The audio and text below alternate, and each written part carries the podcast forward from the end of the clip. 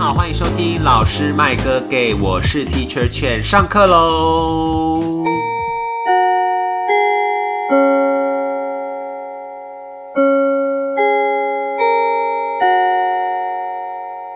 非常久没有做这个老师讲文青的单元，因为就是不知道有什么文青的题材可以说，但最近好像蛮多议题可以放在这个单元里面谈的。那想到最近最热议的话题，当然就是 Chat GPT。Oh my god，大乱象，就是全部的 YouTuber，全部的人都在讨论这个东西。所以，我们今天还是要邀请到上一次在第八集，如果各位朋友对这个不了解的话，可以去听一下第八集。我们已经有稍微粗浅的介绍过 Chat GPT。不用不用不用，我们从就就听这一集就好。好，听这一集就好，因为这一集是一个大补帖式的，跟大家稍微聊一下这个东西。那我们就先掌声欢迎法兰克。耶，大家好，我是法兰克。法兰克又来了。因为呢，我觉得我们算是蛮早开始谈这个话题，因为 Chat GPT 是大概十一月底、十二月初的时候，算在台湾开始有讨论度。对，就是应该说，就是上一集有讨论到那个那个涟漪效应。对对对对，就是我们很很早就录了，那现在就是涟漪大涟漪变海啸的那种感觉。那现在就是已经满到让大家有点反感的。就想说，到底这个东西是多有趣，或者是它到底发展是多快速，然后导致大家都开始关注这个东西。连我身边很多可能平常没有在接触 AI 领域的人都开始 follow 到说啊，有这个。很奇妙的东西，这样，所以，我们今天还是要跟大家聊一下，就是关于 Chat GPT 的一些大补帖式的整理，这样，然后就邀请到法兰克，因为本身我自己是从一些老高啦，或者是一些 YouTuber 那边看到，我相信大家应该有看过。那你可以先很快速讲一下你看的这两支 YouTube 他们讲了什么？哦，我第一个看的是老高的嘛，然后他基本上就是介绍。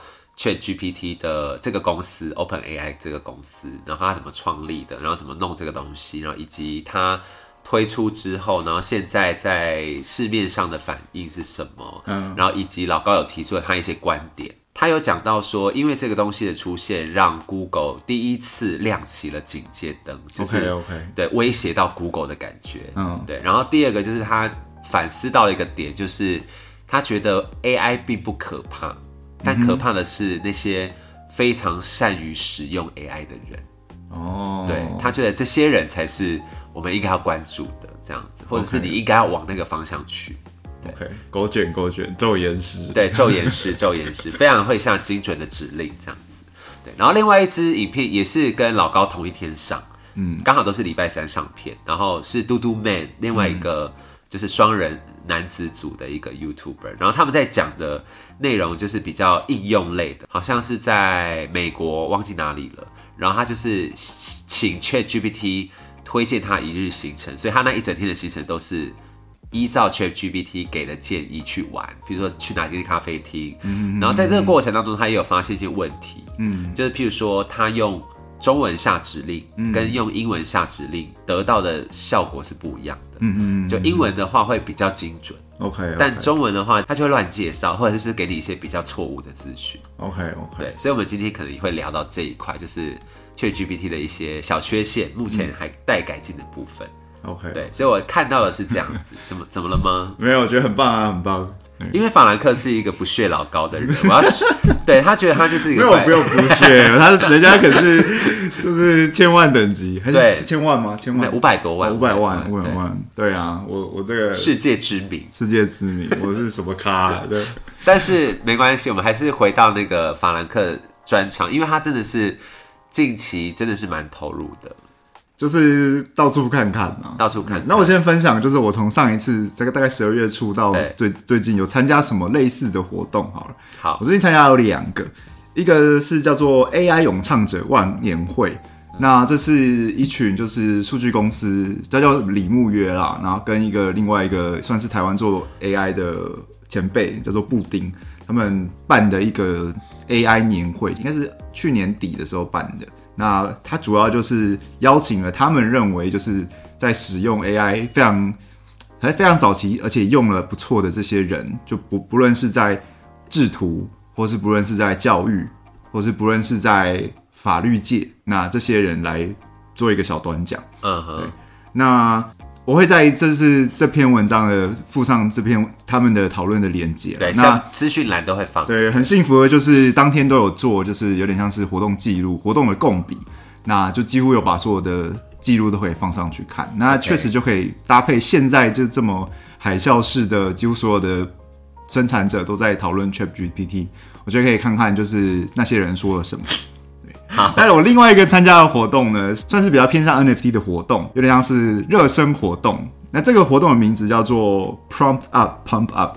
那我觉得你可以把它想象成就是魔法师，就是魔法咒语大赛。嗯，那它就是有点像是一个欢乐活动，就是有点像是会有一个人下题目，呃，一些都是蛮好笑的题目啦。那就是台上就是两个人，那接到两台投影幕，那他们就在现实好像是一个一分半里面，他就要用咒语产生出就是图片，它就是一个用 AI 制图来比呃来比赛，然后就再由参与的观众就是投票，看看哪个人比较好。对啊，比较好的人就留在台上，然后就下一个人就去跟他 PK，、生对对对车对轮战。对，有点嗯。像是跳舞圈那个 Seven to Smoke 这样。OK，OK。那最后最后留在台上的就会获得奖品，OK。啊，奖品就是他做的那一幅画会上架到 NFT，而且已经有人预定了，他一定会买，这样。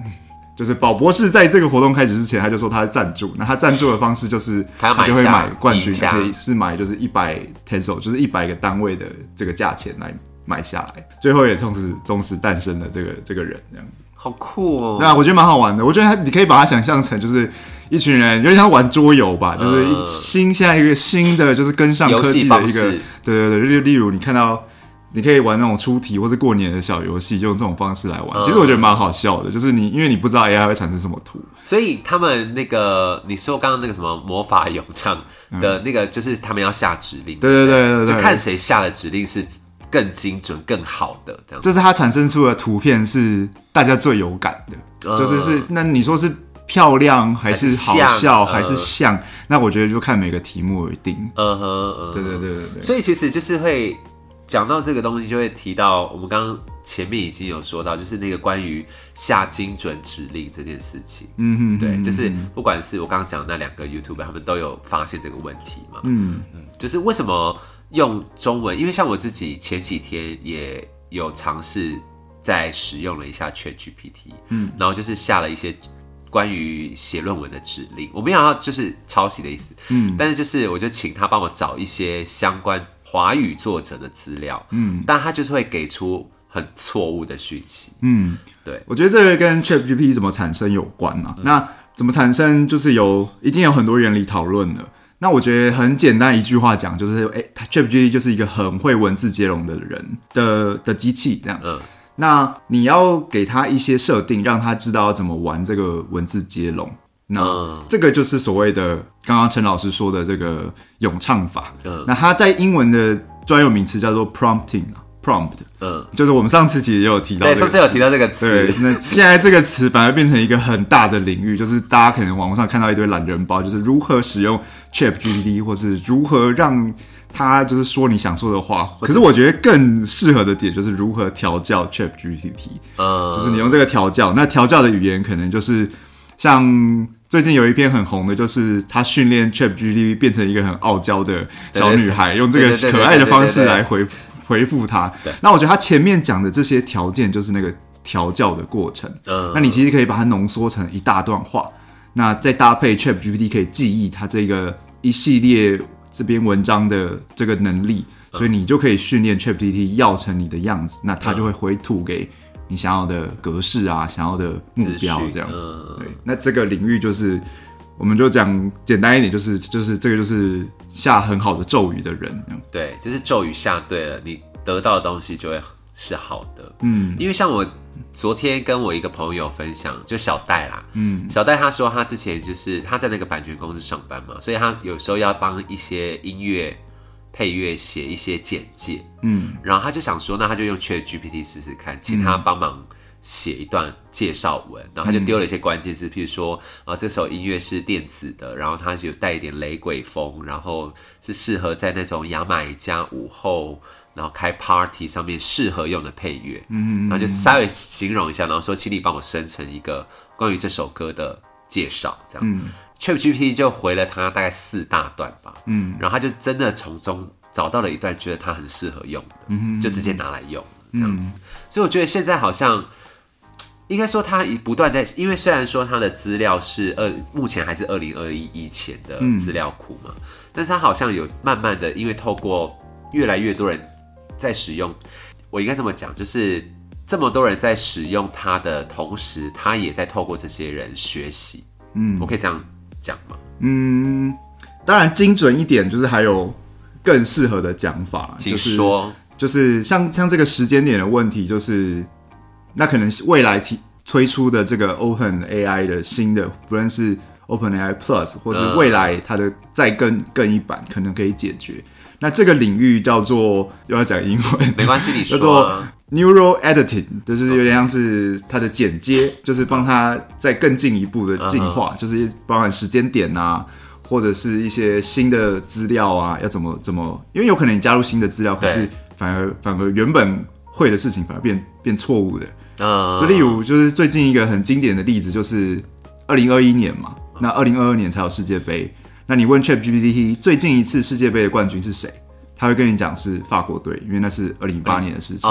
他不知道二零二二年最新的冠军是是阿根廷。对。可是就有人担心说，那 ChatGPT 假设你跟他说，好，以后世界杯冠军、足球冠军都是阿根廷，会不会导致你问某一年的冠军是谁，他也跟你说是阿根廷？那这要怎么？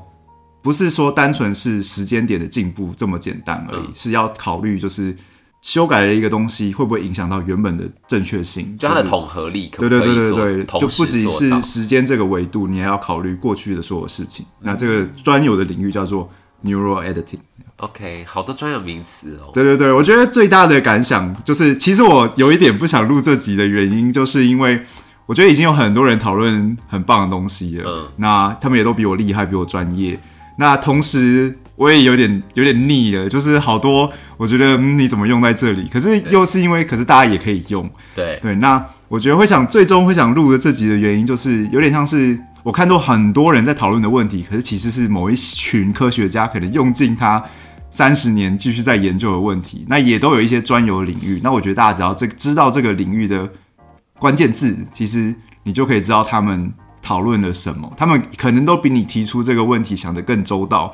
而且也解决过了一部分，那又产生了新的问题。那他们现阶段最新最新遇到了什么问题？那可能的解法是什么？我觉得我最终想要给大家的分享的是这些。这样，天哪，真的是有在深入研究哎！I don't care 什么科学家做过什么。好，那这样好了，应该说就是我们这一集毕竟是希望大家可以有一个更懒人包的方式去了解。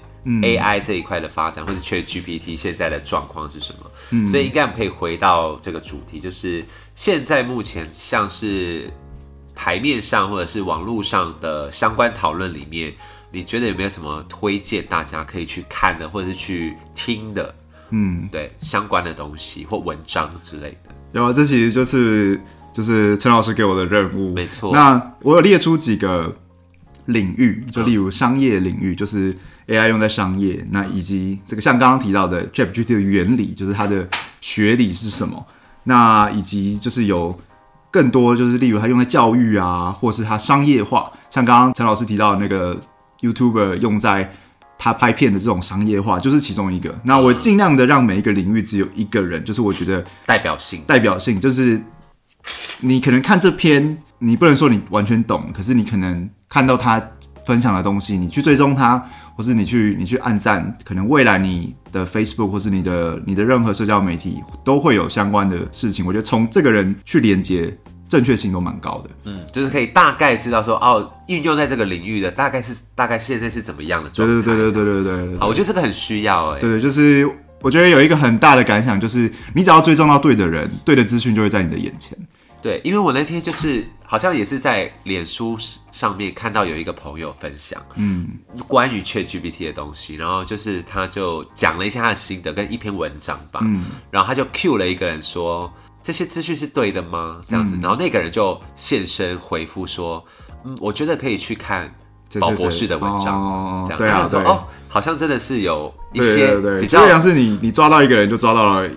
一一把抓一个粽子，对对对对对，所以好像还是要找对那个源头，或者是资讯来源者是谁。对对对对对。那我们就请法兰克先跟我们分享，第一个要讲什么商业模式好了。商业模式，那我第一个推荐就是就是 Many 一个，他有做一个电子报叫做慢报，那 M A N N Y，M A N N Y，、嗯那他特别有他在他的电子报有四篇，就是其实是最近过年前写的。OK，那这四篇我觉得关于 AI 的商业，就是从 Open AI 这家公司的很详细的介绍，因为我们上次很粗浅的，就是有点像是就是按照大概那它的详细是指就是这家公司它是不仅是谁创立的，谁赞助的，赞助者想要达到什么。那 OK Open AI 他们自己对于 AI 这个领域它的终极的目标是什么？终极的想象，我不讲目标，就他们的想象 AI 可以带给世界的是什么？那这是第一篇。那第二篇就是有，那那我有在针对第一篇有放了一个补充，就是那 OpenAI 这这家公司其实有点像是一个现在因为 ChatGPT 红了嘛，那他们其实一直有在补助他们觉得不错的公司，那也可以知道就是他们觉得这些不错的公司，同时也都是做 AI 的这些领域是哪些？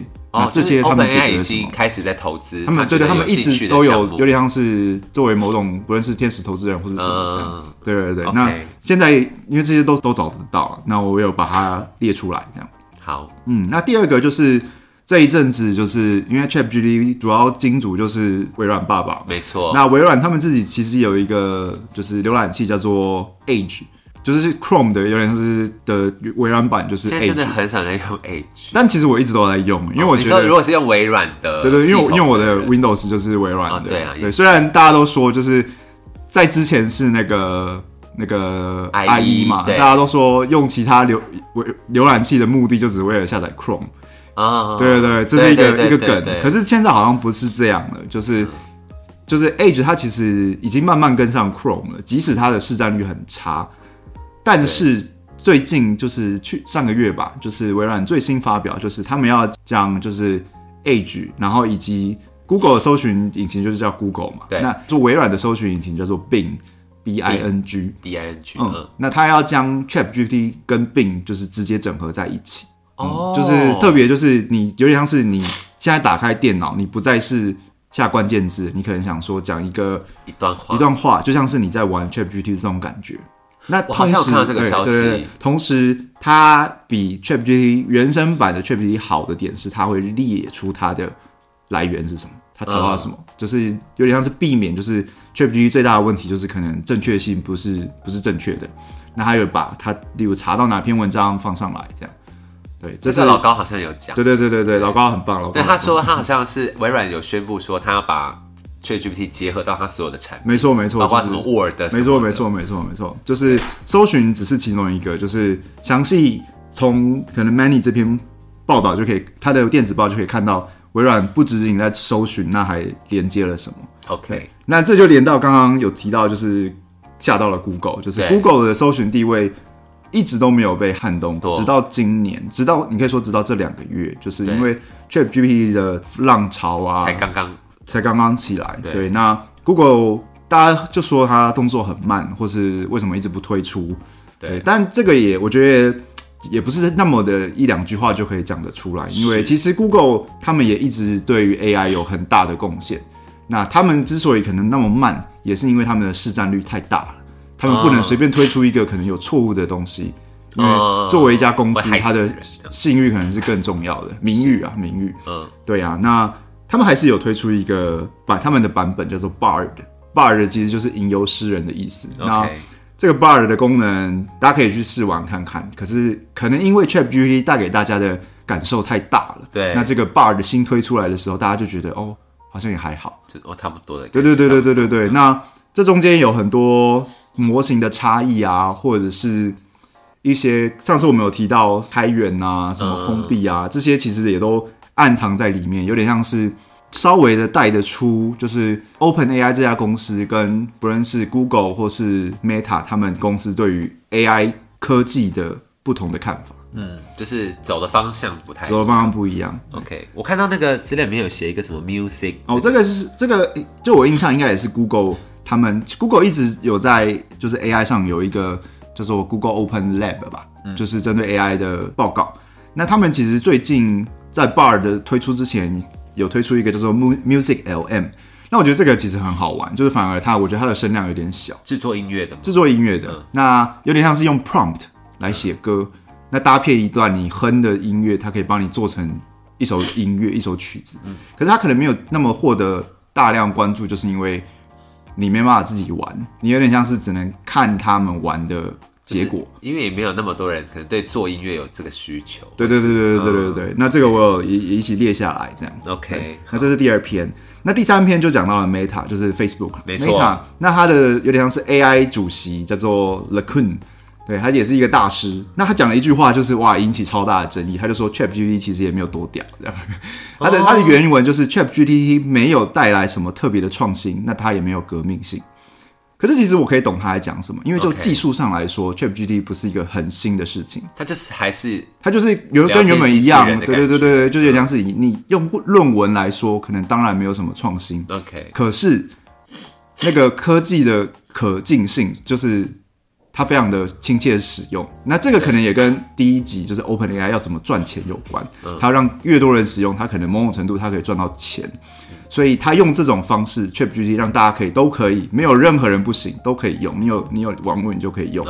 所以带来了就是呃，几乎就是没有想象到可以这样玩的事情，就是比想象中多很多很多很多。，因为现在开始我看到很多人是运用在不同的领域。对对对，那我觉得这个可能也是工程师没办法想象到的蓬勃发展。嗯，所以你说原理上来说，ChatGPT 没有创新，也没有什么革命，我同意。可是它的后续的这个效应，我觉得我就不同意他这句话。嗯就有一点超乎想象了。对对对对对对对，就包含就是就是我们说的调教啊，或者是 甚至有人拿来做什么 PowerPoint 简报对啊，对啊，对啊，对或是它带来的这种 hype，就是这种热潮，对，这种钱，就是我觉得都是很热潮哎。对啊，最后一天就比较，我觉得比较比较难懂，就是在讲就是创造力，就是所谓的内容生产者要怎么善用 AI。OK，对，那我觉得我想补充的就是，最近一个日本的应该也是做 AI 相关的科技人，他有提出了到底什么是 Web Three。那这个可能可以又会牵涉到，就是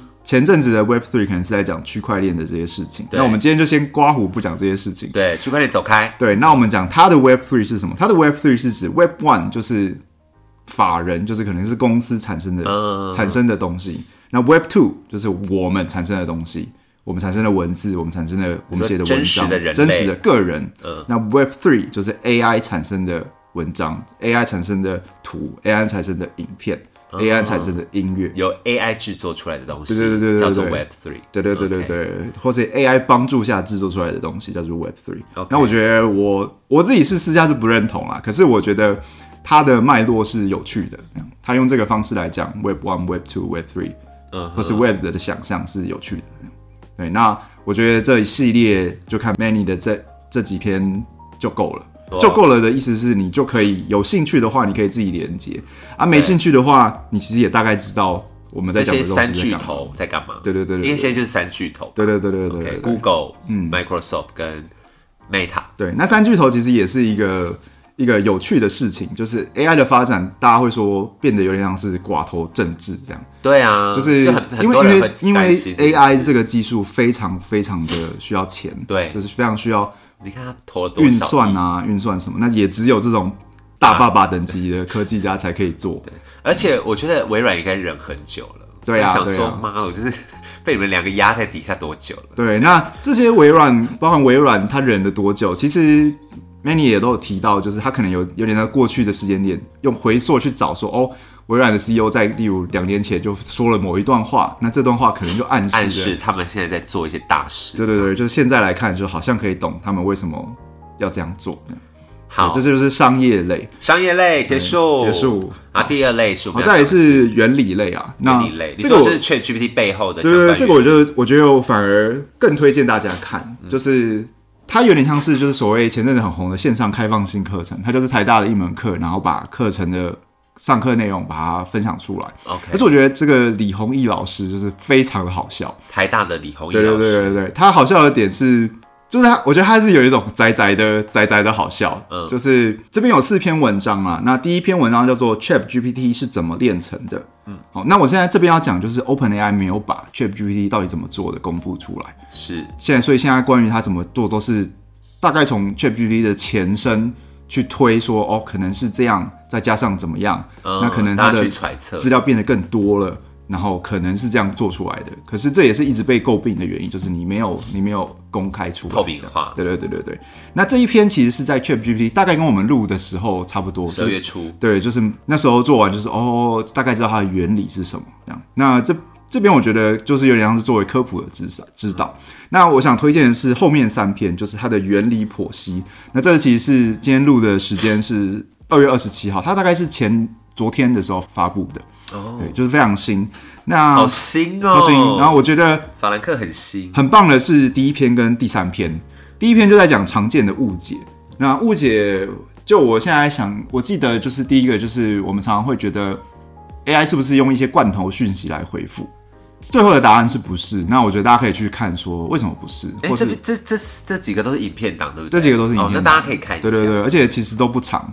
对我就真的是去无存精到到不行，然后我觉得这这个真是我觉得最好的东西。我觉得蛮好的。对，而且也尽量都是中文的。对白了，我们今天就是大家会听到一些 king king 锵锵的声音，就是我们的室友他现在在做一些捏黏土的动作，对，请大家见谅这样子。好，回来，好，那以及另外一篇是第三篇，就是 ChatGPT 所带来的研究问题。那这里就回扣到我们最一开始讲的，就是什么什么 neural editing，什么 prompt，就是你要怎么好好的善用 ChatGPT，那以及 ChatGPT 要怎么变得更好。那这就是在这一篇讲的。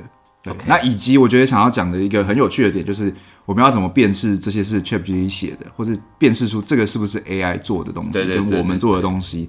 对，那这个就是 AI 辨识，这也是它在里面有因为 ChatGPT 所引来的问题的研究。对，应该说这些本来就是研究问题啦，只是因为 ChatGPT 让这些问题浮上台面。因为我们那天也有讨论这个问题嘛，就是嗯因应 ChatGPT 的关系，然后 AI 的关系，所以好像现在有开始有一些公司在推出一些如何辨别这个东西是从 AI 来的，对对对对对，但就像我前面讲的，就是这些公司可能已经做很久了，只是大家都不知道。只是对对对，那只是因为现在红了，现在出来然后所以他们他们因为做了很久，大家就听他们的，那啊。也我觉得也很棒，就他们终于拿到该有的被看到了对对对对对对对。OK，然后还有一个是应用的部分，是不是？对，那这个就是李弘毅老师，他就用就是 Chat GPT 玩一个游戏，那个游戏就有点像是那个我们以前玩那种恋爱游戏啊，或者是有点像是呃电玩会跟你讲一个情境，然后叫你选一二三或是呃 A B C 动作，然后会有嗯。不同的结局。对。那他就叫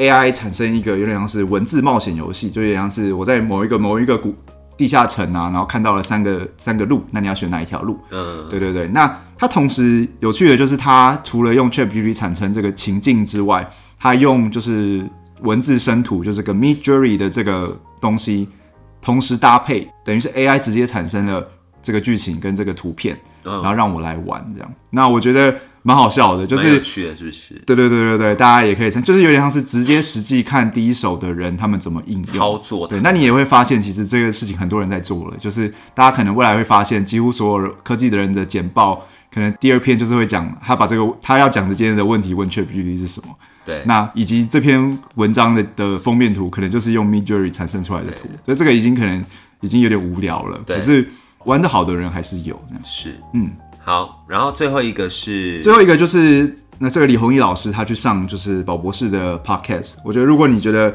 看这些原理看你五分钟你觉得很无聊，那我觉得你就听 podcast，或是比较喜欢听 podcast 的人，你就听这一篇，应该其实也跟得上，就是宝博朋友呃说，第一百七十五集。没错，就是李宏毅老师去上的这个嗯单元，这样，所以这个是关于 Chat GPT 背后的一些原理生成啊，然后还有现在还在呃现场实际应用的状况等等。嗯，好，然后接下来就是及时更新类，对，就是因为你看从十二月到现在，好像变了很多，而其实也确实变得很多。那你要怎么跟得上，或者你你不见得你要跟得上，可是如果你有想要跟上的话哎，，现在发展到什么哪里了？对对对对，或者最新的技术是什么，或是 AI，因为大家都会一直说 AI 做图有一个缺点，就是它没办法很精准的做出手指头。对那如果我觉得听得懂这个这个梗的人，就是代表哎、其实你已经跟得有在很前关注了对，那我这边很推荐两个人，一个叫做 Fox，就是 Fox 大大狐狸大大。嗯对，那我会推荐他的 Facebook，那因为他几乎都会把。呃，他其实比较先是偏创业类的，可是他最近都是大量关注 AI 的事情。OK，对那以及一个叫做高杰，那他其实是实践大学应该是媒多媒体传播的一个应该是副教授。OK，那他其实这两个这呃 Fox 我已经追踪了好久了。那高杰是我在就是我一开始提到那个 AIGC 咏唱者大会听到的讲者。那他其实就是台湾就是做。呃，你说色色的图也好，就是用 AI 产生仔仔图仔仔图的佼佼者。当然，他不止做这个啦，可是我觉得他们两个都很大量的，不论是转贴，或是发评论，或者是做出他们推出他们的作品，你可以大概知道，就是用最新最新的科技、最新最新的 AI 可以做出什么事情。有我看到了，嗯，所以 Fox 大大跟高杰，高杰跟那个演员高杰是同样的名字，对对对对，大家不要找错不。要找错了。OK，好，就这两位是大大推荐这样子。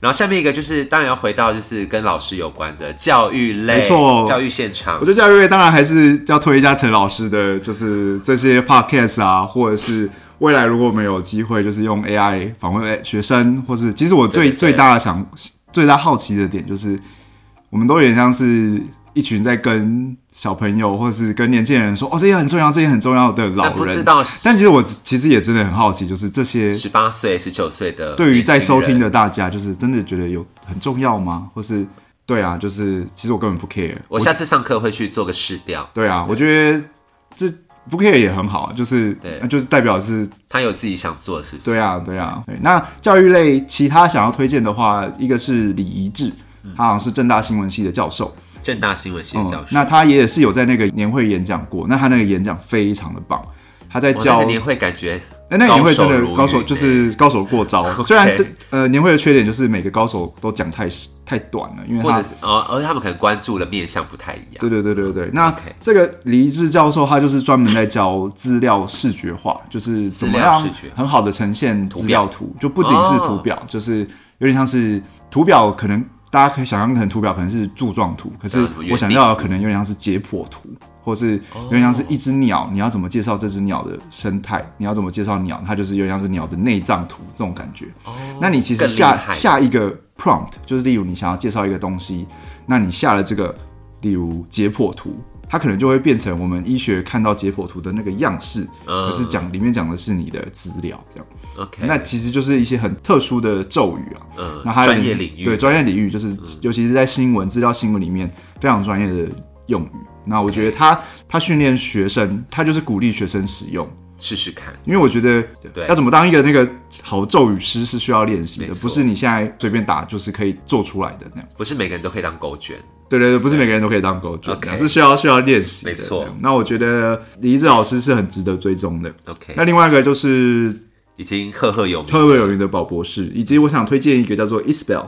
Isabel 其实是应该是一个呃律师吧，就是我觉得我对于每个介绍的人的背景可能都需要再更了解一点。可是他其实也是呃那个演讲的就是邀其请人，中一位，对，嗯，我们之后会提到就是一些反思的部分，他有提到。就是因为他他对于智慧财产权非常有研究 OK 那他就在研究说，那这这些产生的 AI 的著作权啊这些问题到底要怎么解决？嗯，对。那虽然没有提供完全的解法，可是我觉得在可能在一阵子就会出现一些争议，不仅仅是争议，可能是真的是有法律的问题，或是侵权啊，对，或或者是法律的问题要判决了，那这些判决最终一定会往一个大方向走。那因为现在是没有潜力的。对对对对对，那例如真的真的影响到别人的饭碗了，那要告，那那怎么判？对，那我觉得其实十二月跟现在比起来，那时候在谈这件事情还很早，可是现在又觉得更具体了。是对，那他提出了他提出了六种可能的方式，可能的途径。对对途径，可以那解决我觉得大家也可以看就是那个文字档来来作为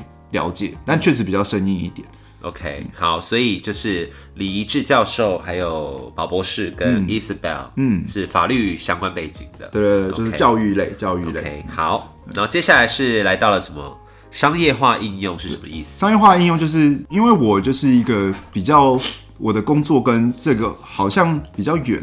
对，可是其实有很多，不论你说你是，就例如 YouTuber，嗯，他做的这些对他来讲就是商业化，因为他做的内容就真的让他赚到了钱，所以我把这个叫做商业化应用。嗯，所以我其实很大力的推荐，就是所有就是你的工作，你要尽力的怎么想，你可以怎么样用 AI 加速你的工作流程。是，如果你可以让 AI，就例如你真的帮到你。现在会讲讲的就是，它确实帮到不少人，没错，嗯，然后它能够商业化的程度，可能比你想象中的多，那只是你的咒语下的好不好而已。嗯对，那有几个例子，就是因为呃，可能 ChatGPT 可能帮助写程式的这件事情已经很早就可以了，那确实已经有一些商业化的案子是用 ChatGPT 产生，然后做做出来的。对，那我这边推荐的是哲宇，哲宇是一位多媒体艺术家，吴哲宇，对，吴哲宇。那他有名的是他曾经做出一个 NFT 啊，可是他最近他一直有在做一些多媒体的尝试。那他最近有分享一个，就是他接了一个案子，就是他要做演唱会的，有点类似 VJ 这个角色。嗯哼。可是那个案子的预算很少，所以他就有跟呃这边他们提出说，我们可不可以尝试用 AI 来帮助我们的工作流程？有例如用 AI 产生的图。就不再是请一个画师了，请 AI 产生的图作为表演的视觉视觉，然后他们也 OK，所以最终就产生出来了，而且他也利用 AI 帮他做出了一个新的工具，那个新的工具就是他尽量不写不写 code，他叫 AI 说，我现在有一些歌词的档案，我想要你帮我做出一个歌词播放机。哦，因为要跑那个对，要跑就一行一行，就像是卡拉 OK 那样一行一行，那他多数的是请 AI 帮他写的。那他因为他会，他知道这些网页的技术，所以他看得懂，就例如 AI 有没有写对啊，有没有写错，嗯，他就再稍微改一下就可以。可是这个东西最后也是实际真的有用在那一场演唱会，就是真的是实际帮助到他。对对对对对对对，就是这些商业化其实非常非常非常多，有点太多了。那我只是想要举，就是我至少我确定我有看到的东西。OK，好，吴哲宇先生，对，嗯。对啊，好，就差不多这样了。对，真的是蛮多东西的耶，就是各个领域好像现在真的都在大量的使用 AI 来帮助作业。嗯，我觉得我自己可能也要尝试一下，就是在训练他。对啊，请他帮我写论文，或是对啊，各种各种其实都可以啊，请他帮你写文章，请他帮你改文章，请他当一个老师评文章，请他。对于你的论文提出可能的口试题目，这样类似这样，对啊，是我可能会被问的问题是哪些？对对对对对，就像是你的面试，像搭配前面几集的老师 Michael Gay 的文章，你可以想这些人，就例如去做灌篮高手题目啊，或者什么都可以，他会怎么样做或什么的。嗯，我觉得是一个蛮有趣的发展，到现在目前为止，虽然它有点泛滥了，但是就是实实际应用，而且它现在是出了。付费版，付费版，那付费版的好处就除了速度快一点，可能未来有新功能也会先以付费版的人为主。它现在付费版很贵吗？好像没有很贵，对不对？而且其实很多人买了，就是尤其你就是刚刚提到商业应用的人，建议所有商业应用的人，你可以直接用付费版，就是比较稳定。对对啊，就也可能出错率也比较低吧。嗯，出错率这个我不确定，对，就应该是啊，就是它有修正的话，也是以就是付费版的人为优先这样。因为我之前就有讲过嘛，我我的。社交软体上面出现的这些会出现在我版面上的人，通常都是一些比较偏电影啊，或者是文学艺术类群的人。嗯，所以其实我可以看到这边的人也在大量使用，大量的使用。譬如说像北影、台北电影节的一些贴文，他就是去问。ChatGPT 然后说，你可以帮我介绍台北电影节这一次的主题什么的。对啊，对。然后他就会把它弄出来。嗯。但我觉得好像就是，如果不是这么 focus 在这个领域里面的人，还是会有一点比较观望，或者是有一种，那就是因为他们没有听这一集。对。或是甚至我觉得有一些人的贴文是有点讽刺的。对啊，对。就他会贴出一个呃确不确定出错的，嗯，然后放上来，这你就可以跟他说，其实是你不会下咒语啊。只是可能你的指令下的不够准。对，我觉得在这之中有看到很多类似的文章，我现在有点忘记它的原文是怎么了。他就说，原来是一个工具来，就是你可以有可能有分两大类人吧，一大类人可能就是看着它出错，看着这个工具很烂，哈哈哈。对，那一一部分人可能就把这个工具玩到淋漓尽致，就是他错就一直弄，开始改改他，一直弄。对对对对啊，最后可能这个工具啊，有可能确实出了问题或者什么，就是可能十年以后，就是它不再流行了。可是你想当哪一种人？就是我觉得都没有好坏。就是有人说什么超水退了，什么没穿裤子。可是我觉得这又不太一样，就只是对于一个新科技的你的态度是程？度，对对对对。那我觉得我比较偏向就是就是去玩玩对，看嘛就往上看，我觉得因为我确实也蛮好玩的，对啊，确实蛮好玩的。对对啊。可是还是有一些反思要可以想想一下，因为我同时还有在关注，不论是艺术类啊，或者是一些文化类，就是非常文青的一些讨论。对，对，那最近有一个概念叫做社会的加速度，就是我觉得这个可以很扣合到科技业，就是 AI 的发展啊，就是这几年越来越快，越来越快，越来越快。那不论是资讯爆炸，因为这些也说好久了，就是为什么我们一直好像一个存在一个这种加速越来越越快的世界，然后我们好像也觉得这样的世界是好的，嗯吗？这样就是我觉得这可能可以更比起 AI 是什么，就可能又再抽象一点，甚至抽象了好几阶，就是在讨论这个问题，就是加速度这件事对。那，假设你觉得这个这样的世界有一点怪怪的，那你可能可以往这个这个这个关键字去查，就是也有其实也有蛮多讨论的，像前几天也有在讨论说 AI 到底有没有意识，嗯对。那其实有没有意识这个问题，你可以一句话说它是个哲学问题。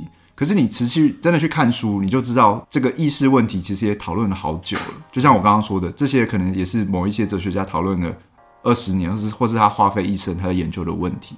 那这个问题该怎么下，该怎么定义的更好？那其实不是你说我觉得 AI 有没有意识，AI 有意识就可以打发的。嗯嗯，其实我你刚刚讲的那个社会加速度，其实好像我之前就有读过类似的，比较可能偏社会科学研究，他们就有提出一个类似像加速主义的概念。嗯嗯嗯，对对，其实我觉得应该是蛮蛮类似的东西，就是他们在思考说，譬如说资本主义或者是当代社会带来的这种快速的进步，对社会的影响到底是什么？嗯，对然后我觉得 prompting 就是这个咒语下的好，常常那个好，客观来说常常是那个惊喜感，嗯就是哦，你可以这样用。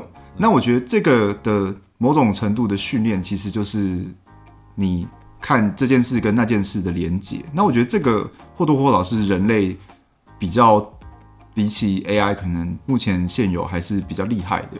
对，对，所以我还是当然很鼓励大家就多看东西，然后多玩，因为你的那个连接才可以长出来。对，反正也无伤大雅，对啊就是对啊你你不会怎么样，就是玩玩看这样。嗯我觉得最后你可以回去讲一下那个，就是刚刚有有提到那个 Isabel 嗯他提的那个几个关于智慧财产权方面的一些争议，嗯，但我觉得这个真的蛮会不会难的，太难了这个有点难呢。它那你可就是以大概跟我们稍微讲一下，说他提出的一些概念。大概可以分成我觉得三大类吧。嗯第一个就是完全放弃著作权，就有点像是所谓的公众领域啊。那嗯它的专有名词就叫做 CC 零，就是我虽然做出来这篇，可是我不宣称我具有它的我，懂，对对对对，提供给大家使用，提供给大家使用。那所以这就不会有任何争议，是不论是我写的 AI 写的，我们都否，我们都拒绝了。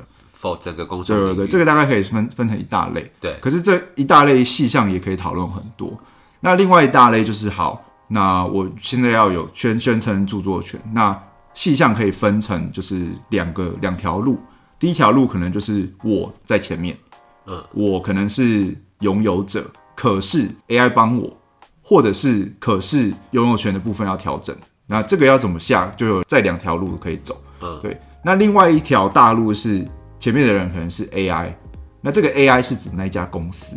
美国呃去年二月有一个判决，就是已经将 AI 创作登记成他没有没有著作权的，所以必须是人，无论是法人或是自然人才会有创作的这个能力。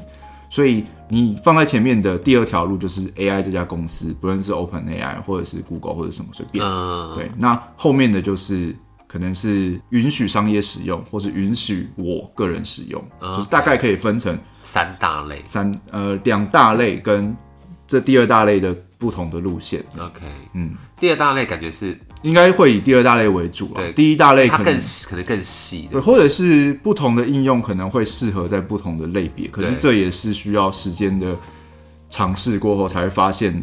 就例如我可能会偏向可能艺术类，会有一部分的人使用完全放弃著作权对对对，的这条路对对对，因为他可能需要鼓励大家使用。因为现在就有很多类似对对对，那另外一大类可能是怎么样，我们就再看看。对，因为我前几天跟小戴聊，他也有说，就是好像那个你刚刚提到那个 Music LM 是不是？嗯，他好像虽然他可以做出音乐，但他好像蛮有几率会是大量抄袭，就是因为他取样的关系，对啊，对，所以他好像现在还是就是只是一个开放给大家测试的，他没好像没有要正式上架的意思。就是像前阵子炒得很红，就上一集有提到那个到底抄什么是抄袭？对，因为我们学习的过程，其实你用同样严苛的标准去要求 AI，那你用同样要严苛的标准要求，呃，不论就是画家好了，那他受什么东西灵感，这样算抄袭吗？嗯，他临摹了这个东西，然后画出了新的东西，这样算抄袭吗？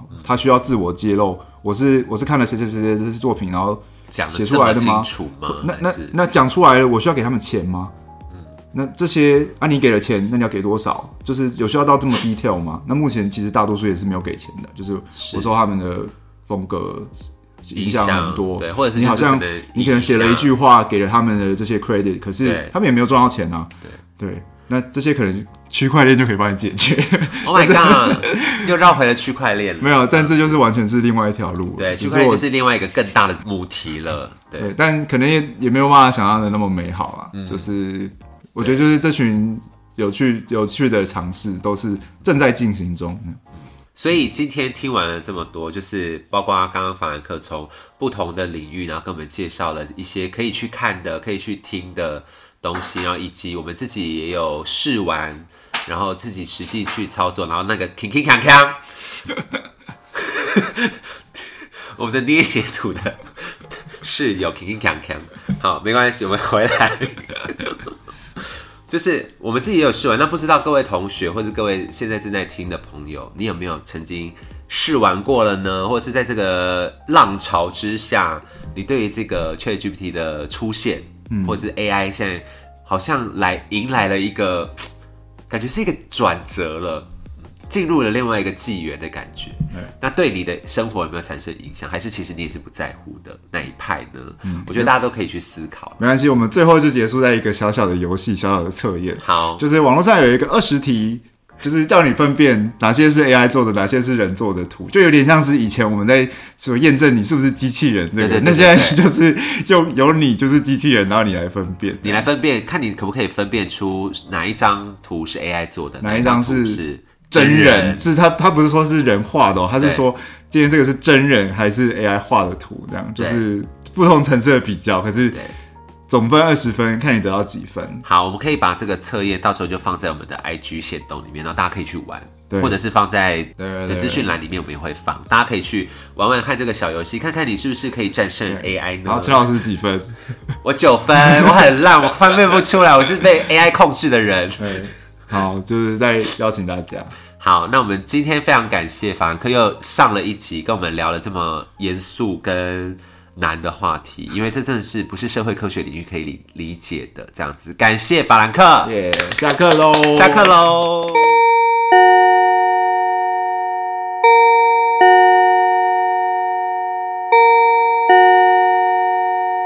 那我很想分享其中一个，呃，哎，这边要讲吗？讲什么？这样好像讲太细节了，那这边剪掉好了。